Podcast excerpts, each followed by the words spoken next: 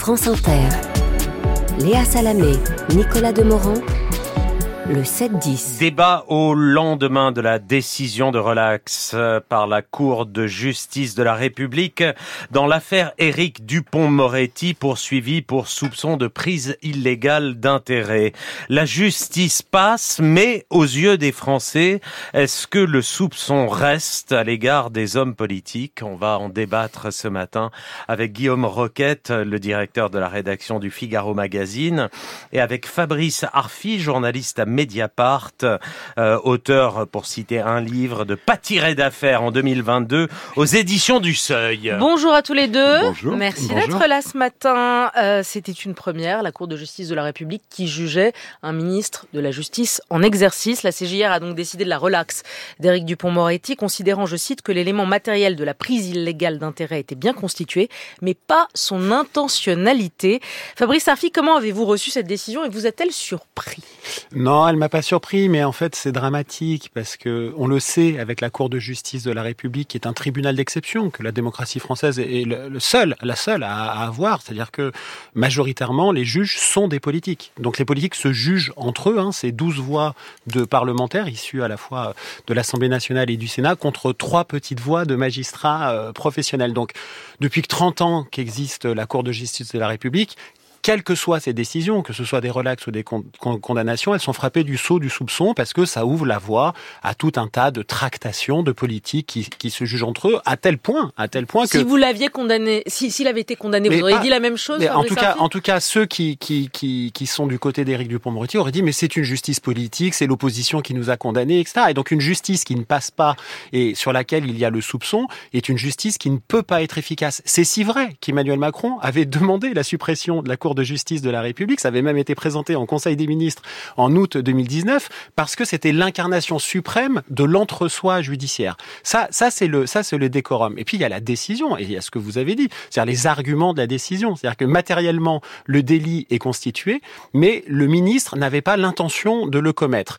Alors, on parle quand même de quelqu'un qui a prêté serment en tant qu'avocat en 1984, qui s'est spécialisé euh, dans la fin de sa carrière d'avocat dans les atteintes euh, euh, à la probité. Et on parle du côté de ceux qui auraient dû le prévenir d'après euh, les juges de, de la CJR, du ministère de la Justice, quand même le lieu où on devrait être un peu informé des choses du droit. Alors pour vous, Guillaume Roquette, cette décision de la CJR, Moi, je pense qu'elle est, je pense qu'elle est bienvenue. Je pense qu'il faut se méfier du manichéisme.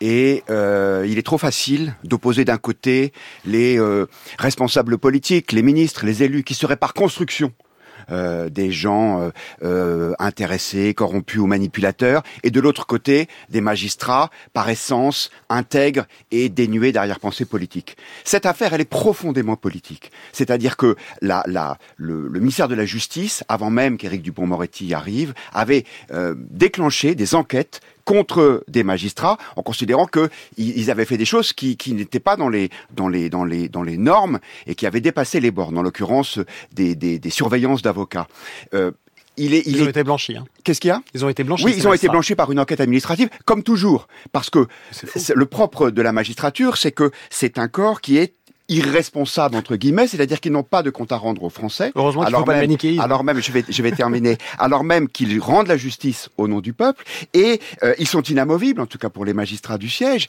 Or, il y a des moments où les juges font de la politique.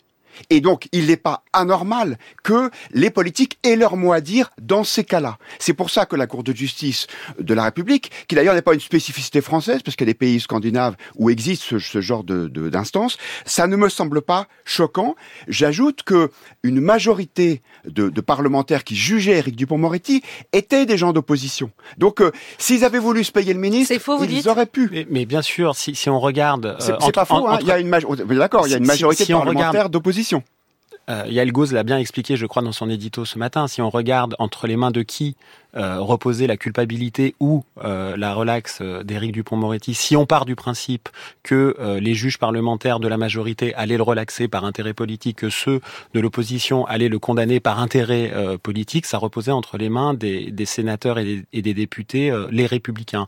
Or, Éric Dupont-Moretti est celui qui justement a été jugé pour avoir tenté d'affaiblir le parquet national financier à la veille du procès de Nicolas Nicolas, Sarkozy, qui me paraît pas complètement éloigné des Républicains. Mais est-ce que vous allez jusqu'à... Est-ce que vous allez, parce que vous dites ça, le député insoumis Hugo Bernalicis, je sais pas si vous avez vu ce qu'il a dit hier, il a dit, il suspecte une stratégie politique de la part du Parti Les Républicains.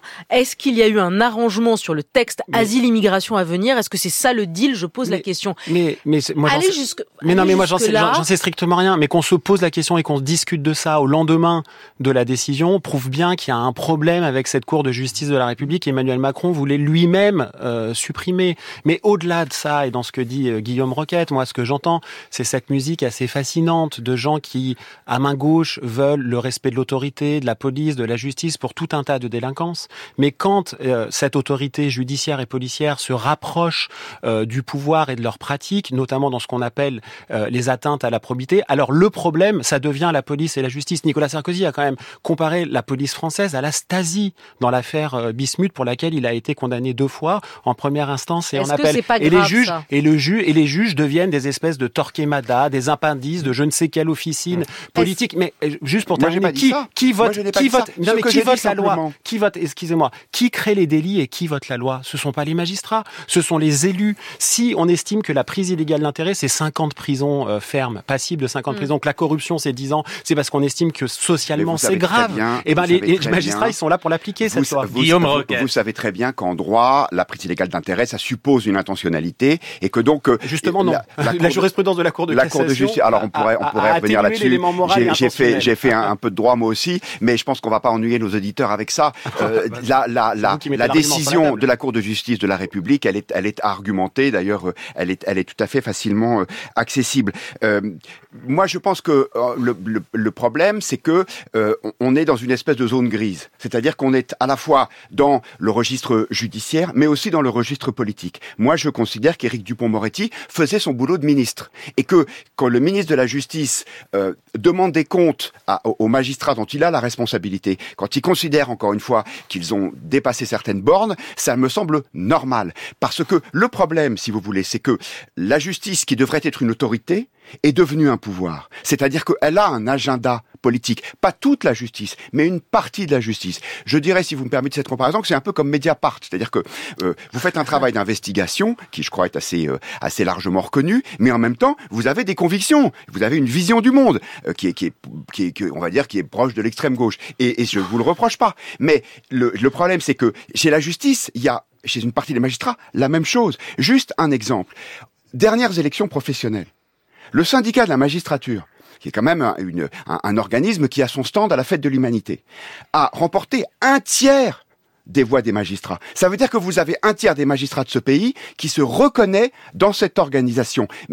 Moi, je pense que ça pose un problème et que donc on ne peut pas laisser la justice totalement hors de contrôle. Mais euh, vous êtes, par exemple, là, vous êtes en train de dire, parce que moi, je veux bien qu'on discute de ça, mais euh, euh, c'est le propre du débat. Oui, oui, très bien, mais tout à fait. Mais vous êtes en train de dire, par exemple, que Rémi S, le procureur général de la Cour de cassation, qui a représenté l'accusation au procès d'Éric Dupont-Moretti et qui a demandé sa condamnation, il est du syndicat de la magistrature, c'est un syndicaliste. Vous êtes en train, vous êtes, vous êtes, non, mais, je, non, mais attendez, on va éviter les procès d'intention. Ne me faites pas dire ce que j'ai dit. Excusez-moi, il y a un problème général avec la magistrature. Est-ce qu'il y a un problème de politique de la justice? C'est ça la question qui est posée. si la question c'est est-ce qu'il faut supprimer les syndicats de la magistrature Bien sûr, mais est-ce qu'il faut supprimer les syndicats de la magistrature, euh, que ce soit euh, ceux du SM, syndicat de la magistrature, ou l'Union syndicale de la magistrature, qui est le syndicat majoritaire, qui est réputé beaucoup plus modéré que, que le SM euh, la, question c'est est-ce qu'il faut supprimer les syndicats de police? Il faut supprimer le, les syndicalismes dans les autorités publiques.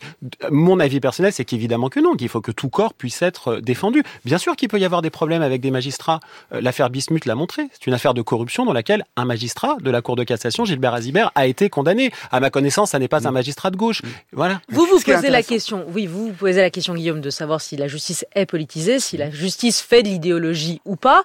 Et vous, Fabrice Arfi, dans votre précédent livre, vous dites, ben justement, pourquoi l'opinion publique, et c'est un peu ce qui revient à chaque, à chaque affaire d'homme politique, et il y en a plein en cette rentrée depuis septembre, euh, on aurait pu parler d'Olivier Dussopt, des affaires de Nicolas Sarkozy, etc., etc. Vous dénonciez dans votre livre le fait que l'opinion publique est comme anesthésiée par la délinquance en col blanc et que on en vient à tolérer l'intolérable. Mmh. Est-ce que vous êtes d'accord avec ça? Non, je suis pas d'accord parce que euh, je pense, je suis je pense que si on fait un sondage aujourd'hui pour savoir si la Cour de justice de la République a eu raison, comme je le pense, de, de, de relaxer Dupont-Moretti, la majorité des gens diraient non. Je pense au contraire que le, le, la, la, classe politique, elle a, elle a une mauvaise image dans, dans l'opinion. Et je pense que, euh, bien sûr, il y a des responsables politiques corrompus. Dans ce cas-là, euh, il y a la justice, euh, la justice passe. Mais il y a aussi, euh, me semble-t-il, un mélange des genres qui n'est pas normal. Je pense que quand, par exemple, le, le, le parquet national financier se rue avec une vélocité inédite dans l'histoire judiciaire sur des informations du canard enchaîné pour engager des poursuites contre François Fillon afin, euh, à, à, mon avis, de, de, de, le, de, le, disqualifier pour l'élection présidentielle de 2017, je pense que c'est un sujet. Je pense que oui, il ne faut pas opposer, encore une fois, des politiques qui seraient dans un, dans un, dans un agenda idéologique et une justice qui serait un modèle de probité. Mais en fait, c'est leur métier. en fait, les juges, ils sont là pour euh, et les magistrats, qu'ils soient procureurs ou juges du siège, ils sont là pour faire appliquer la loi. Et les policiers, euh, les policiers euh, avec eux. Vous ne diriez jamais ça s'il y a une épidémie de cambriolage à Paris. De plus en plus de cambriolage, vous allez dans les colonnes du Figaro ou dans d'autres journaux, peu importe, dire insécurité. Bon, bah quand il y a une multiplication des affaires d'atteinte à la probité, on dit ah là là, le problème, c'est la police et ce, et, et, et ce sont les juges. Et c'est ça, moi, que je trouve assez assez fascinant dans cette, dans cette rhétorique et que j'appelle le cartel de l'impunité. C'est-à-dire de ne pas supporter que des gens aient à rendre des comptes quand ils sont élus. Juste, juste, juste, juste, pour, juste pour terminer. Vous, vous parlez d'épidémie. Vous parlez d'épidémie. C'est un autre exemple passionnant. Regardez comment la justice a, a entrepris des poursuites contre, contre le premier ministre de l'époque, Édouard Philippe, au moment du Covid, contre Agnès Buzyn, qui a été mise en examen pour mise en danger de la vie d'autrui. Alors que on peut critiquer la gestion du Covid, mais euh, ces ministres, ils ont fait le maximum. Elle est et la justice, témoin, elle est elle désormais témoin assisté. Mais la, la, oui, parce que la Cour de cassation a cassé. Je, je vous en supplie, je vous en supplie, laissez-moi juste terminer mon raisonnement. Nous sommes les citoyennes et les citoyens d'un pays qui a eu un président de la République, Jacques Chirac, qui a été condamné pour des atteintes à la probité, dont le Premier ministre Alain Juppé a été condamné pour des atteintes à la probité, dont le successeur Nicolas Sarkozy a été condamné pour des atteintes à la probité, dont le Premier ministre de celui-ci, François Fillon, a été condamné pour des atteintes à la probité. Tous pourris, c'est ce que vous êtes en train de nous dire et c'est dangereux. Mais pas du tout. Au contraire, je suis en train de dire, là, on nous pose un problème sur la table et vous vous dites, au lieu de regarder le problème qui est posé par la délinquance en col blanc, le problème c'est la mot. justice. Le, le, le, temps file, le temps file euh, et se termine même. Comment avez-vous reçu l'un et l'autre le retour cette semaine de Jérôme Cahuzac dans le débat public En un mot. Guillaume Roquette. Écoutez, c'est vraiment pas ma tasse de thé, Jérôme Cahuzac. Je pense que c'est aux électeurs de décider s'ils en veulent dit ou Fabien non. Roussel. Eh bien, eh bien voilà, je suis d'accord avec Fabien Roussel, ça arrive assez souvent d'ailleurs.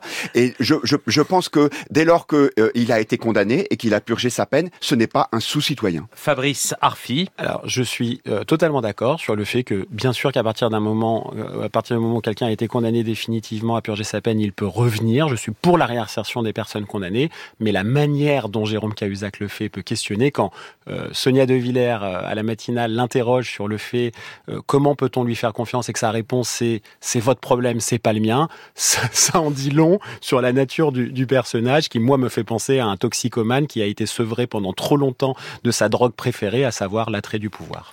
Merci à tous les deux, Fabrice Arfi, Guillaume Roquette.